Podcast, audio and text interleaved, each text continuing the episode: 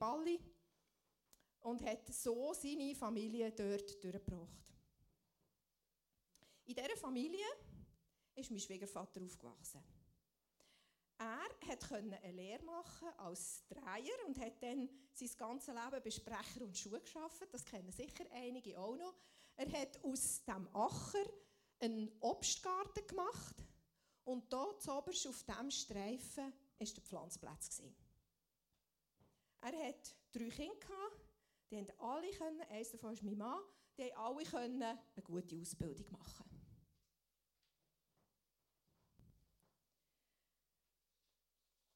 Das Leben, er hat in diesem Häuschen gewohnt mit seinen drei Kindern, ähm, mit seiner Frau, meiner Schwiegermutter, plus seiner Stiefmutter und dem ehemaligen französischen Soldat, seinem Vater. Das war kein romantisches Leben. Die haben dort hier auf engstem Raum miteinander gewohnt und mussten sicher müssen darauf achten, dass sie alle gut krank sind miteinander. Da, dieser Nachbar hier, der ist Zahnarzt. Der hat gedacht, das ist meine Chance. Der Familienvater mit seinen drei Kindern in diesem kleinen Häuschen, der könnte sicher einen finanziellen Zustupf brauchen. Ich biete dem einen Haufen Geld für diesen Teil hier oben von seinem Acher und baue dort meinen Pool drauf. Mein Schwiegervater hat das nicht wollen. Sie sind übereingekommen, dass sie das Grundstück so bewahren, wie es ist, und nichts davon weggeben. Das war ein Opfer.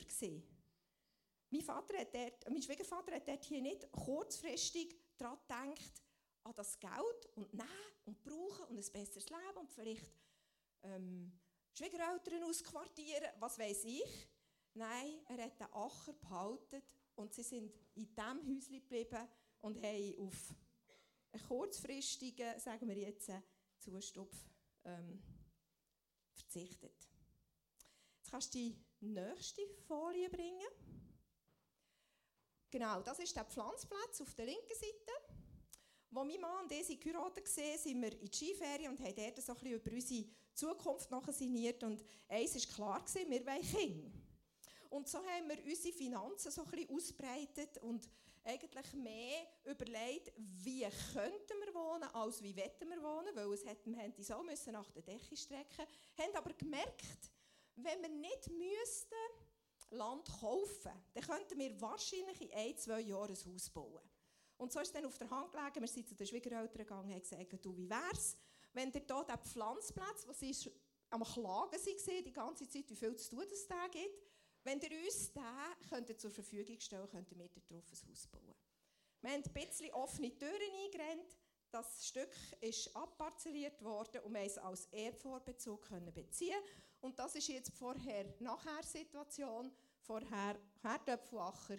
Nachher haben wir unser Haus drauf ähm, gestellt. Der Herdöpfelacher hat ein Upgrade bekommen. Das Haus später auch noch. Das ist nicht in dieser Größe geblieben. Wir haben dann nachher noch ein bisschen angebaut. In dieses Haus sind wir 1991 mit unserem ältesten Sohn eingezogen. Und jetzt überspringe ich zwei Jahrzehnte mindestens. Ich stehe mit unserem jüngsten Sohn auf dem Balkon, den ihr dort seht, und er hat, ähm, ist ein paar Wochen vor seinem Hochzeit und wir sind so dort gestanden, haben ein bisschen über Land geschaut und dann sagt er, du, was macht ihr überhaupt mit dem Land hier ringsum? Ich weiß es nicht, wieso? Ja, weisst, ich freue mich schon ganz verrückt, aufs Heiraten natürlich, ähm, aber der einzige Haken, der die ganze Geschichte hat, ich muss von hier weg. Und eigentlich liebe ich es, hier zu wohnen. Es ist ein Ort von Ausblick, von Weite. Ich werde das vermissen. Und es war dann die Geburtsstunde eigentlich von einem sehr, sehr grossen Projekt. Jetzt kannst du die nächste Folie bringen, Martin. Genau. Das ist der gleiche Acher seit 2020. Wir haben mein Mann und ich haben hier den grössten Hosenlupf unseres Lebens haben wir hier gemacht und haben hier ein Generationenhaus gebaut. Heute wohnen dort zwei von drei Söhnen. Der älteste ist jetzt Neujahrk, dem nützt das Haus hier nicht. Wir wohnen alle auf diesem abparzellierten Stück Land. Auch das war ein Opferli. Mein Mann hat im Sinn sich mit 62 zu pensionieren und sich dann komplett im schönen Garten, den Grosskind zu widmen und einfach ein bisschen ruhiger zu nehmen. Mit diesem Projekt hat sich eigentlich die Pläne Luft aufgelöst. Ähm, es war dann klar, gewesen, er geht mindestens bis 65 Jahre arbeiten. und das hat sich gelohnt. Also er hat es jetzt dann auch erreicht. Es geht jetzt nicht mehr so lange. Gut, die Situation ist jetzt die. Nächste Folie. Genau. All diese Leute gehören zu unserer Familie jetzt.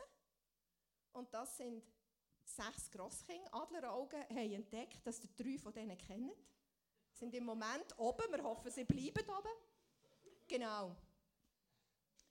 Es hat eine Zunahme gegeben an Menschen und es hat eine Zunahme gegeben, ihr erinnert euch an Herdöpfelacher und das Bau, äh, als Haus, es hat eine Zunahme gegeben von Wert auf dem Grundstück.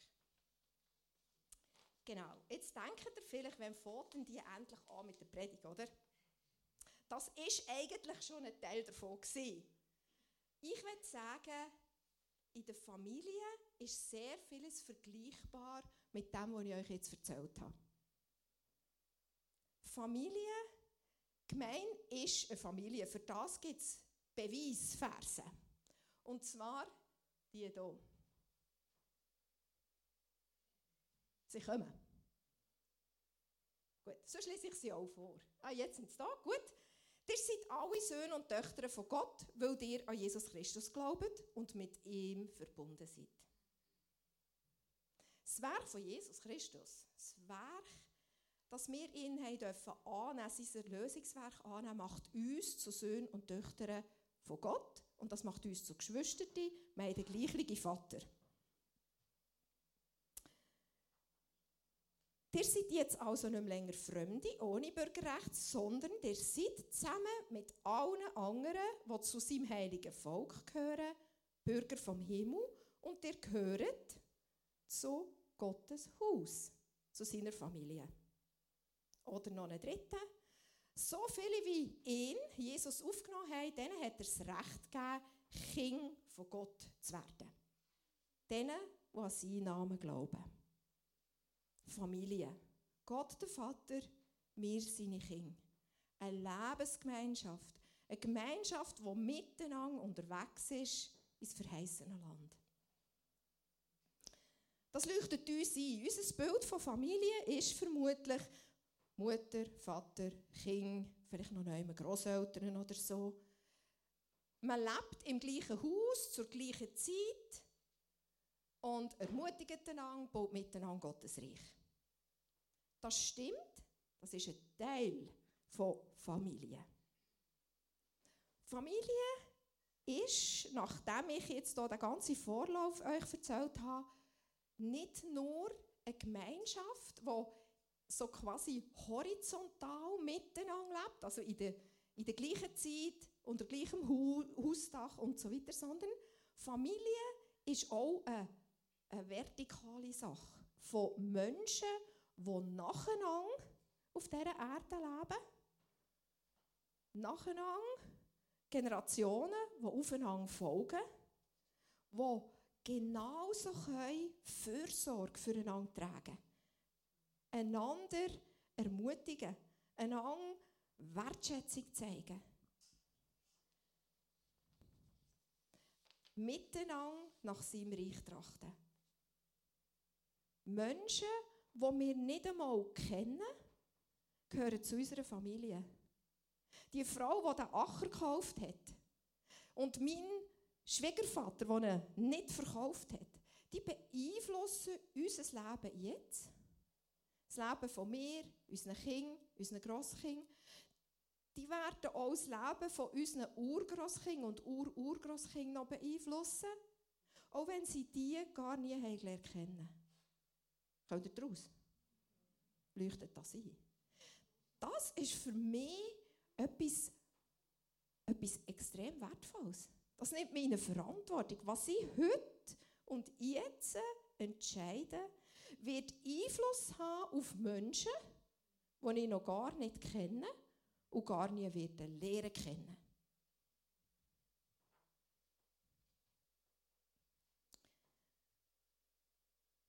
Gleiche gilt auch für Gemeinde. In einer Gemeinde, was Generationen erwerben, was Generationen aufbauen. Und eine Generation, die das übernimmt und noch mehr daraus macht, dort wird ein Erb aufgebaut, ein Erb angereichert. Das ist bei uns, bei diesem Acher so gesehen, und das ist auch geistlich eigentlich so. Anhand von diesem Beispiel vom physischen Erb können wir das sehen. Wir können sehen, wie eine kommende Generation zu Erb von etwas wird, etwas übernimmt, das eine Vorgängergeneration erarbeitet hat, wo eine Vorgängergeneration ein Opfer dafür gebracht hat. Und wie länger ich darüber nachdenke, sehe ich auch die Frau, die den Acher zusammen gespart hat. Die hat eine grosse Demut gehabt, ihr Geld, ihr Eigentum für etwas einzusetzen, wo sie gar nicht hat gewusst, ob das irgendein jemand schätzt oder nicht. Sie hat es einfach gemacht, weil sie eine Sicht hatte für weiter. Oder mein Schwiegervater, wenn er nur an diesen Moment hat gedacht und dachte, das ist eigentlich noch cool, wenn ich hier ein, ein, ein Drittel verkaufe, dann könnte ich mir das und das und das leisten. Ich mir. Da sehe ich eine grosse Demut drin, dass er gesagt hat, nein, ich nütze es nicht für mich, sondern ich sorge dafür, dass es angereichert wird, dass es ähm, geschützt bleibt, dass es bewahrt bleibt. Dazu zu geistlichem Erb gibt es einen Bibelvers, der ist im 5. Mose 29, 28, genau. Dort steht, was verborgen ist, das gehört dem Herr, unserem Gott. Was aber offenbart ist, das gilt uns und unseren Kindern ewiglich, dass wir sollen tun, alle Worte von diesem Gesetz. Es gibt also Sachen, die sind verborgen und andere, die sind offenbart. Und was wir offenbaren oder was wir können ins Sichtbare holen, das wird zu Erb für jemand anderen. Ich kann das vielleicht noch ein bisschen ähm, ausführen.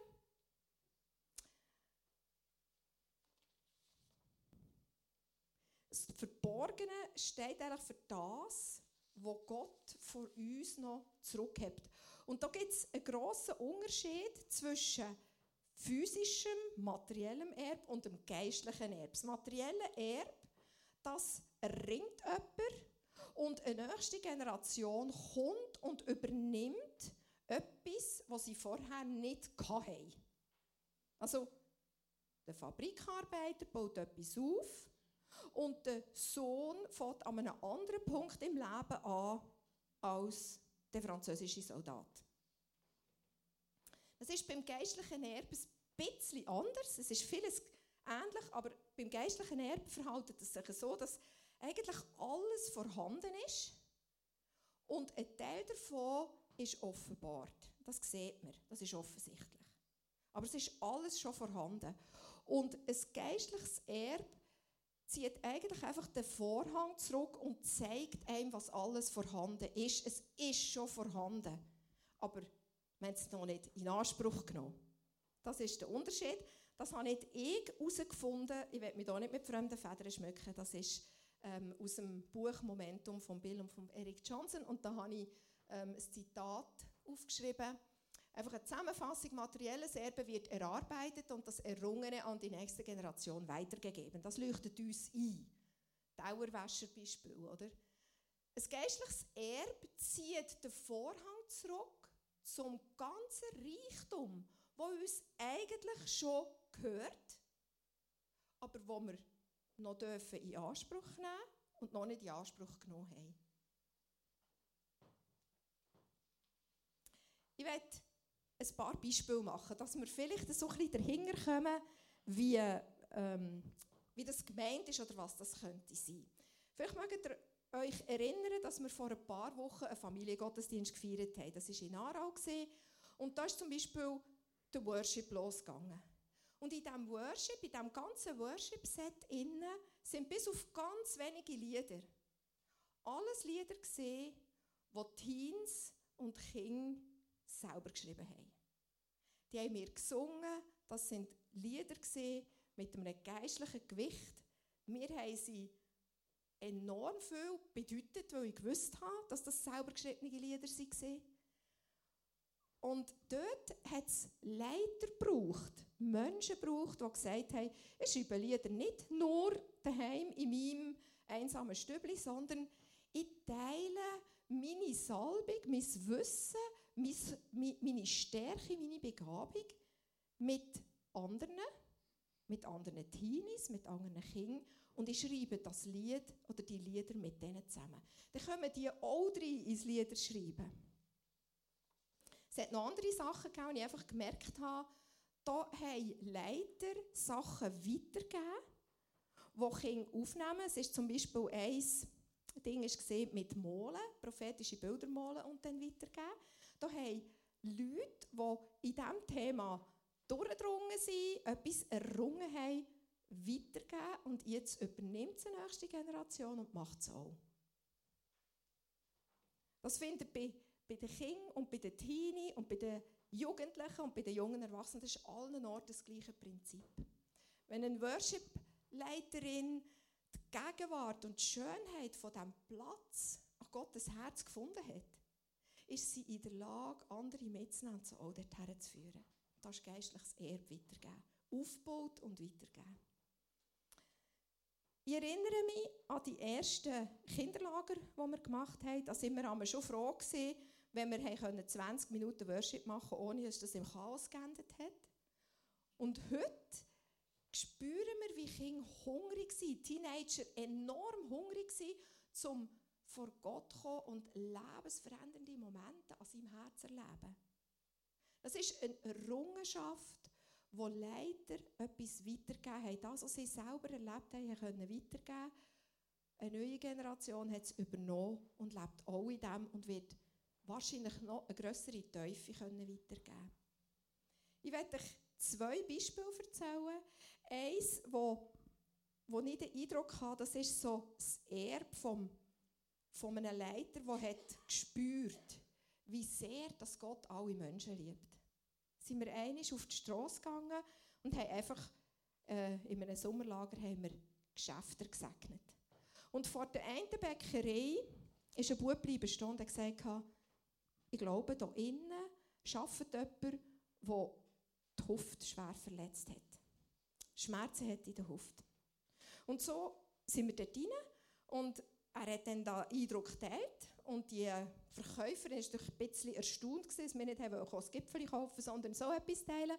Und hat ähm, nachher gesagt, also der Bub hat gefragt, ist da jemand, der das erlebt hat? Und die Frau hat gesagt, das bin ich. Ich bin letztes Jahr beim Krisengönnen von der Leiter gefallen und meine Hüfte schwer verletzt. Und ich habe noch heute Schmerzen. Dann haben wir sie gefragt, ob wir für sie beten Und sie hat dann ja gesagt. Sie hat gesagt, kommt aber hinter in die Bachstube, ich will das hier nicht ähm, Leute hin und her gehen, während wir das machen. Wir sind dahinter in die Bachstube, haben für die Frau gebetet. Ich weiß nicht mehr genau, was passiert ist, ob es ihr besser gegangen ist oder nicht, das habe ich nicht mehr so richtig im Kopf. Aber was ich noch weiß, ist, am Schluss haben wir ihr den Vorschlag gemacht und gesagt, komm, zum Abschluss beten wir doch hier noch miteinander das Vater unser. Das war in einem katholischen Gebiet. Wir waren in dieser Bachstube und die Bäckersfrau hat gesagt, hey, hört mal zu allen Bäckern, kommt hier hin, wir beten miteinander als Vater unser. Dann haben wir das gemacht. Und nachher, also es war ein mega berührender Moment. Und dann sind wir rausgegangen und dann ist sie auf die Stege gestanden von ihrer Bäckerei und hat uns nachgerufen und hat gesagt, das ist im Fall der schönste Arbeitstag in meinem ganzen Leben. Und ja, Halleluja, ja, denkt. Oder einmal sind wir ähm, in einem Bettwarengeschäft gesehen, haben dort hier einfach ähm, das Geschäft segnen und dann ist der Besitzer gekommen, man gesehen, der ist wirklich schwer behindert, er hat einen Unfall gemacht, ist mit dem Velo, äh, glaube unter einen Lastwagen gekommen, also wirklich Straub. Und wir haben dafür ihn gebetet. Und wir haben, ihm, wir haben eigentlich nicht viel gemacht, wir haben wirklich einfach für ihn gebetet und dafür, dass seine Schmerzen weggehen und so und haben ein bisschen mit ihm geredet. Und auch er ist in Tränen aufgelöst, hat er gesagt, bitte kommt das nächste Jahr wieder. Und das ist Erb oder das ist Reichtum von geistlichen Vätern, geistlichen Müttern, ähm, wo etwas weitergeht, eine, eine Entdeckung oder eine Erkenntnis im Herz irgendwo weiternimmt, jemand mit auf den Weg nimmt und die kultivieren es nachher weiter, übernehmen den Schatz.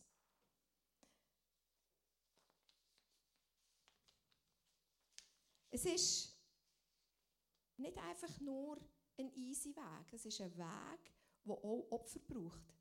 Ich meine, du, du schaust auf andere und nicht auf dein eigenes, vielleicht kurzfristige ähm, Vergnügen oder dein Gewinn. Du gibst Zeit her für eine neue Generation. Du gibst eine Investition, vielleicht auch Finanzen in eine nächste Generation und die übernimmt und macht mehr daraus.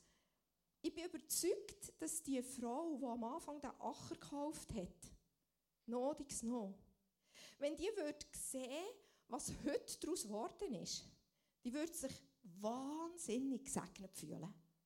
Von dem bin ich überzeugt. Und ich bin der innerlich sehr dankbar, jeden Tag, und, und denke, ich hoffe, sie schaut vom Himmel her zu und sieht das und freut sich an dem. Weil das ist ein, das ist ein Gewinn, das ist irgendwie ihre Rückvergütung.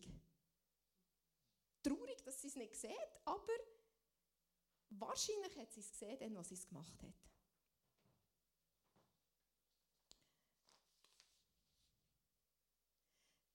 Ein Beispiel ist auch, für mich ist ein Beispiel einfach Teilser mehr. Dort hat William Booth eine Erkenntnis gehabt, er hat in die Welt rausgeschaut und er hat gesehen, Menschen haben Hunger. Kinder schreien vor Hunger, haben Tränen in den Augen und haben zu wenig zu essen. Und er hat eine Bewegung, oder hat angefangen für diese Sorge und hat damit eine Bewegung ins Leben gerufen. Eine Person hat eine Erkenntnis gehabt. Gott hat sein Herz berührt und er hat gesehen, Not der Menschen. Er hat gesagt, denen will ich begegnen. Der William Booth, ein Mensch. Heute hat die Heilsarmee 3758 Mitglieder allein in der Schweiz. Und fast 1,8 Millionen weltweit. In der Schweiz zählt die Heilsarmee fast 2000 Mitarbeiter und 139 aktive Offiziere. Sie betreibt 55 GOR, also Gemeinden, und 40 soziale Institutionen. Und ihr Kernwert, ihre, ihre Ausrichtung ist immer noch die von William Booth, der gesagt hat, solange es Menschen gibt, die Not leiden, höre ich nicht auf, dienen. Not lindern. In diesem Erbaufbauen liegt so wie ein Schneeball oder ein Lawineneffekt. Irgendwie kannst du das von jeder Gemeinde sagen, die gewachsen ist. Jesus hat seinen Jüngern angeboten und er hat gesagt, lehret alles bewahren, was ich gelehrt habe. Kannst du vielleicht die nächste Folie bringen?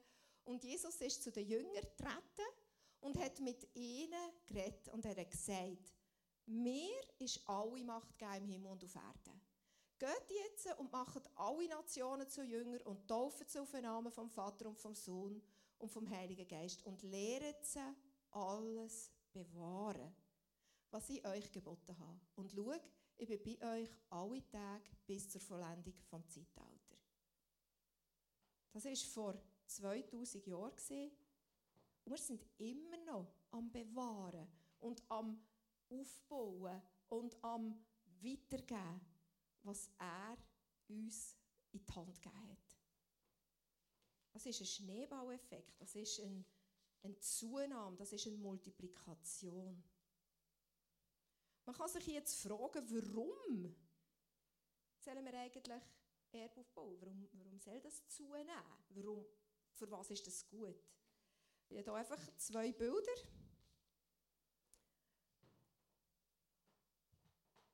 Ein Erbe bewahren oder noch besser multiplizieren, aufbauen, machen wir, zum Menschen zu Jünger zu machen. Im Kontext von Gemeinde ist wie eine Familie, würde ich sagen, um Menschen zu Gottes Kind zu machen. Fürs Haus vom Vater mit Kind zu füllen. Und der zweite Grund ist, damit die Kinder sein Reich auf die Welt bringen, auf die Welt holen, mit all dem, was sie haben an Reichtum, die Welt beschenken. Damit die Welt wiederhergestellt wird und die Liebe vom Vater erfahrt. Wie die Bäckersfrau oder der andere Geschäftsbesitzer. Einfach als Reminder so das Materielle hergetan. Und jetzt kannst du die nächste Folie bringen. Und das wäre geistliches Erbe, das von drei Söhnen weitergeht zu nächsten Generationen. Das Ziel ist das Gleiche, zum Menschen, zu Gotteskind zu machen, damit sein Reich auf die Erde kommt. Der Johnson sagt, eigentlich, also das ist jetzt stark vereinfacht, eigentlich bist du blöd, wenn du das Erbe nicht übernimmst. Weil da haben Menschen aufgebaut, mit Opfer errungen und da kannst du einfach nehmen und mit dem weitergehen. Und das bringt dich letztendlich viel weiter. Oder wenn du sagst, ach komm, endlich haben wir die Erkenntnis und du fährst noch einmal vorne an und fährst wieder neu an aufbauen. Oder? Er sagt, mit Übernehmen vom Erbe hast du so viel schon an Reichtum mit deinem Rucksack, den du kannst austeilen kannst, wo du dir selber nicht musst erarbeiten musst oder wo, du, wo, wo einfach verloren geht, wenn es nicht, nicht weiter übernommen wird, wenn es nicht weitergegeben wird an die nächste Generation. Ich bin fasziniert vom Gedanken, dass das, was wir heute entscheiden, was wir heute machen, ob du 5, 10, 12, 20, 30, 40 oder 50 oder noch älter bist, was du heute entscheidest, hat Einfluss auf Leute, die nach dir kommen. Es hat immer noch dort Einfluss, auch wenn du die Leute nie wirst lernen kennen. Und Gewissheit, dass in die Leute, die du investierst, dass das die Welt segnet und vielleicht sogar auch eine Steh segnet, die, die fasziniert mich. In Gottes Reich bist du nie der Verlierer. Nie. Du wirst nie zu kurz kommen. Weil du in etwas investierst, was sich multipliziert. Ich habe mir überlegt, wie könnte eine Anwendung aussehen nach so einer Predigt. Man könnte zusammenstehen, man könnte Generationen segnen, man könnte äh, visionär all unsere Nachkommen schon segnen. Und dann hat sich eine Gelegenheit geboten, wo ich eigentlich die praktischste finde und einen genialen Zeitplan von Gott, wo irgendwie mir gerade eine Anwendung geschenkt hat für den heutigen Tag. Wir haben unter uns eine junge Frau. Ich weiß, jetzt kommt ein Moment für sie, wo sie sehr gemischte Gefühle hat, wo sie nicht unbedingt liebt. Wir haben eine Frau unter uns, wo nicht glaube, Gott hat Plan mit ihr. Und die praktische Anwendung, die werden wir euch jetzt gerade erklären und schauen, was daraus wird. Rahel Schubert, könntest du vorkommen zu mir?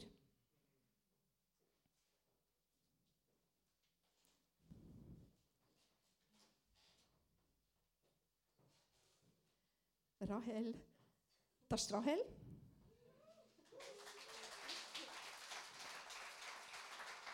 Rahel hat ein sehr, sehr grosses Herz für kommende Generationen. Das erlebe ich seit ein paar Jahren mit. Und das gefällt mir an dir.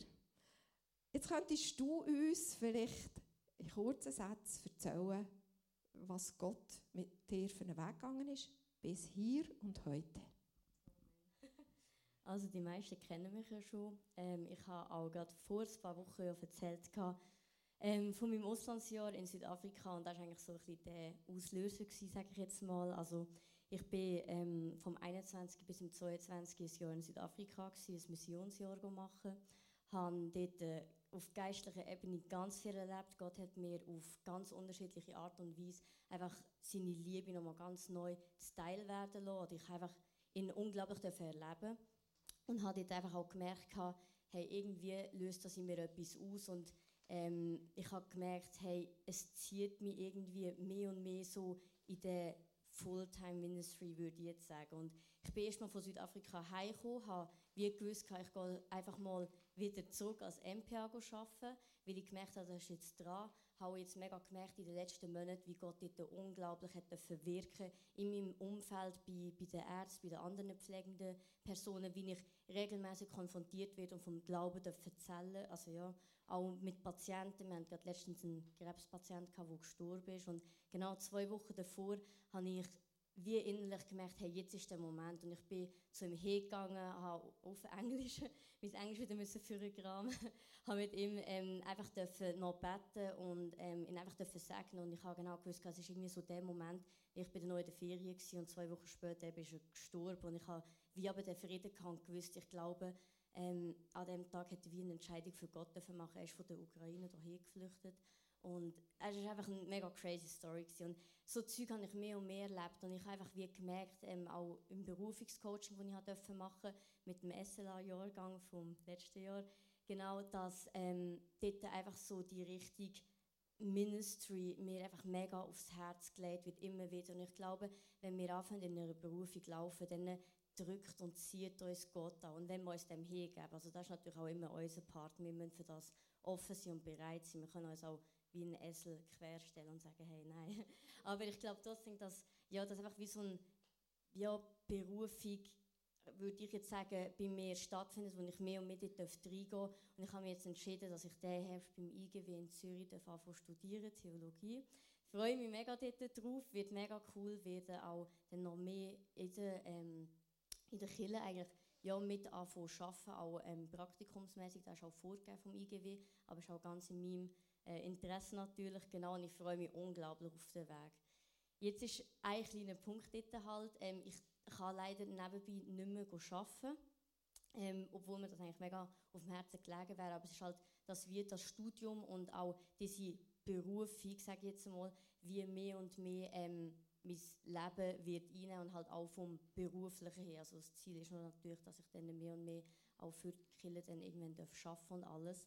Und da sind halt im Moment gerade ähm, Finanzen, wo ich halt ähm, ja, auch mega lang, und wie es Lisa auch schon gesagt hat, es ist für mich eine mega Überwindung, jetzt da zu stehen und so, ja, wie soll ich sagen, so ein bisschen in der Hinsicht zu fragen. Aber mir ist auch ein bisschen aufs Herz gegeben worden, hey, wir sind eine Church Family und frag einfach mal deine Church Family an. Ich glaube, wenn du ihnen wie nie die Möglichkeit gibst und gesagt hast, wo du dran bist, wie, wie wollen sie dich denn unterstützen? Und ich ähm, freue mich mega auf jede Art von Unterstützung, wo wir auch weiter dürfen ob das im Gebet ist, ob das im Austausch ist. Also ich bin offen, kommt jederzeit auf mich zu, wenn ihr Fragen habt, Kritik, sonst irgendetwas. Ich bin wirklich offen, das ist mein, mein A und O, dass ich authentisch und transparent darf sein und ihr jederzeit auf mich dürfen zukommen und auch Sachen dürfen weitergeben oder so. Und eben, ähm, wenn ihr es auf dem Herzen habt oder es auch wirklich mitnehmen, ob Gott euch eben vielleicht sagt, hey, ob ihr mich vielleicht auch finanziell unterstützt. Also nehmt es wirklich mit, es ist freiwillig. Unbedingt, das ist mein, mein grösstes Anliegen. Also ja, nicht da irgendwie so, na, jetzt gebe ich halt da den Rappler, sondern wirklich, es ist freiwillig und ähm, genau, nehmt es für euch mit. Und ja, ich freue mich mega auf die, auf die Reise, die bevorsteht. Und ich weiß noch nicht genau, was in Zukunft kommt. Es wird wahrscheinlich auch wieder ein bisschen mehr aus Ausland sein, irgendwann dann mal, aber in erster Linie, ich freue mich einfach wirklich mit euch den Weg zu gehen. Und ich merke auch, dass da so ein so ein Salbung irgendwie ist, wegen dem muss ich auch die ganze Zeit lachen. genau. Und einfach, ja, ich freue mich mega drauf. Also, genau, vielen Dank jetzt schon mal im Bereits, also im Voraus bereits für, für alles, für jede Unterstützung. Yes.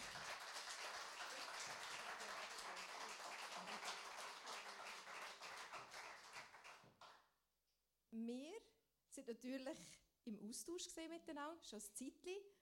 Und die Berufung oder das dass der Weg, wo Gott mit der Rahel vorhat, sagt, da wünsche ich mir, dass jemand freigesetzt ist, um wirklich investieren in das Königreich, in sein Königreich, die sehen wir.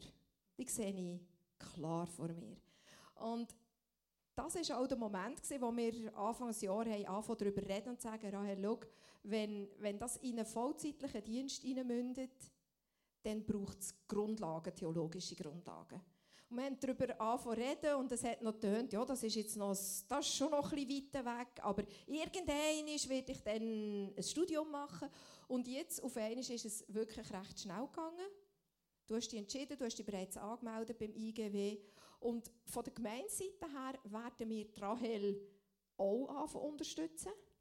Wir sehen aber, das ist jetzt für das Jahr nicht budgetiert und in der momentanen Situation ähm, sehen wir es als gut und als ideal, wenn wir einfach mal auch an euch kommen und sagen, könntet ihr euch vorstellen, der Rahel unter die Arme zu greifen und, und in diese Berufung zu investieren. Und ich würde es wirklich den Aufruf oder so die Information gerne so machen, dass wir einfach auch sehen, wenn wir in etwas investieren, wird ein grosses Segen ausgelöst, das uns letztendlich auch wieder segnet. So, danke, Rahel. Du bist ja. erlöst. Du darfst wieder an deinen Platz gehen. Wenn du dir es überlegen willst, dann ist hier eine Folie, die könntest du vielleicht kurz abfotografieren. Dort sind Kontakte zu der Rahel drauf.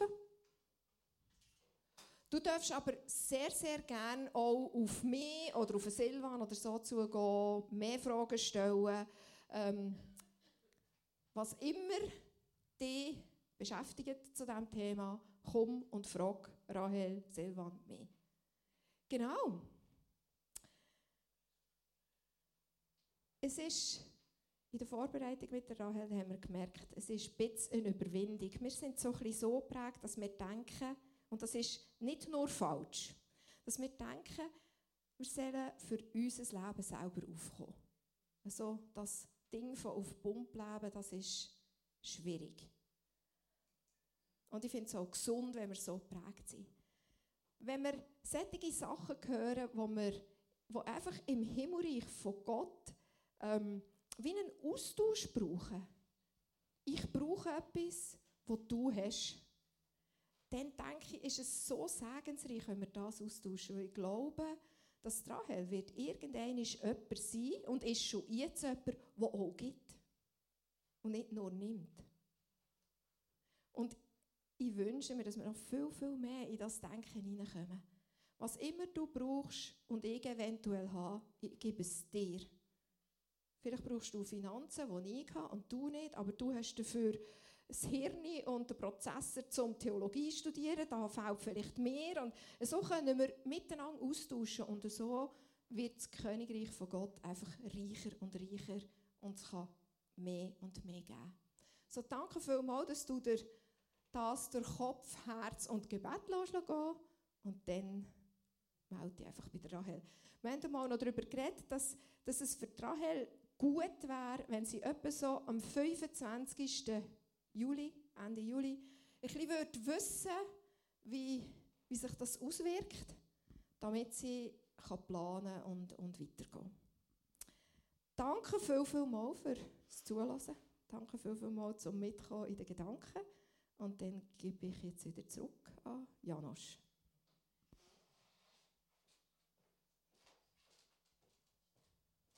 Merci vielmals. Hey, merci Lisette auch für die coole Predigt. Ich finde immer, für mich ist so ein Irbe in der Familie, materiell, geistig, finde ich immer so, ist glaube ein, ein Ort, wo viel, viel Verletzung kann entstehen Und darum möchte ich euch nochmal sagen, am Schluss das Ministry-Team, wenn irgendjemand etwas hat zum, zum Hergeben, die lieben es für euch zu beten, die lieben es für euch einfach da zu sein und, und herzulassen und nehmt das in Anspruch, wenn, wenn der Bedarf rum ist. Sonst sind wir wirklich schon, schon am Schluss. Ich habe sicher noch eine Info von der Jungschi. Und zwar ähm, findet das Sommerlager wieder statt. Wenn ihr runtergeht nachher, auf der rechten Seite, jetzt von mir aus gesehen, hat es einen Tisch mit ganz vielen Zetteln. Die sind farbig und die haben sich mega Mühe gegeben für das. Pro Zettel hat es eine Zutat, die sie im Sommerlager werden brauchen zum Kochen. also zum Beispiel, ich sehe irgendeine Melone oder so. Und es steht dort 4 Franken oder etwas. Und die Jungschi leitet es her, wenn ihr etwas geben für Asola, dürft ihr so ein Zettel nehmen und einfach das mit Wind überweisen, wo ähm, die, die Zutat kostet. Wichtiger Hinweis von der Simea, bitte nicht die Melonen selber kaufen und dann bringen. Am Schluss haben wir entweder 30 Melonen oder keine oder die Hälfte ist schon irgendwie verfault oder so. Darum, ähm, es hat aber auch Kuchen, wenn jemand einen Kuchen machen will, dann hat es auch Küchen dort, wo man Rassädchen mitnehmen darf und diese Küchen mit einem Datum unter dürfen wir dann wirklich vorbeibringen. Genau. Das ist für die Jungs an der Front dort draussen. Genau, ich, ha, ja, ich habe Entschuldigung, auch noch eine Info. Und zwar haben wir am nächsten Samstag ganz neu und das erste Mal ähm, Teens-Gottesdienst am Samstagabend. Genau, und das ist mega cool, also wir freuen uns mega drauf. Es wird vom halb acht bis etwa 9 Uhr gehen. Also nicht mega lang, damit wir da auch wieder ins Bett kommen. genau, und äh, wir würden uns mega freuen, wenn natürlich mega viele Teens würden kommen. Also sagt es euch Teens, überlegt es euch. Wir freuen uns auf jeden Fall schon mega fest drauf. Und dann darf ich schon mal ankündigen, dass wir in zwei Wochen am 11.07. haben wir schon das erste Mal Grill and Chill. und zwar, ich glaube, bei Garabins daheim. Genau, und wir freuen uns auch mega fest drauf. Also kommen vorbei, es wird sicher mega gemütlich. Genau, das habe ich auch noch zu sagen. So gut, das sind richtig gute Aussichten, würde ich sagen. Ja, viele wissen es, ähm, wo, wo selber Teams haben, die, es nicht äh, wissen. Wir, wenn wir jetzt in Teil rum sind oder so, wir machen den Teams-Gottesdienst am Sonntagmorgen und mit den Teams separaten Gottesdienst machen. Und dann ist es jetzt am Samstagabend. Cool, mega gut. Hey, ja, und sonst war es alles von Info. Ähm, die Maschine, Markus, ist die... Ah, sorry? Das Prophetie-Team, natürlich, haben wir ihn dafür. Ich war schon Gast. Gewesen. Also, gehen noch hinten vorbei beim Prophetie-Team. Richtig gut, mir hat es gerade richtig zugesagt. Sie können euch genauer sagen, wie es abläuft. Ich euch auch ermutigen, nehmt das auch in Anspruch. Also da setzen sich Leute ein und es ist wirklich mega schön, um sich selber ertappt zu fühlen, wie Gott in einem kann nie reden. Also, genau, genau. Hey, ja, und sonst, nehmen noch das Kaffee. Ähm, wir sind offiziell fertig. Geniessen noch den Morgen und ich wünsche euch eine ganz schöne Woche. Und äh, bis wieder einmal. Tschüss zusammen.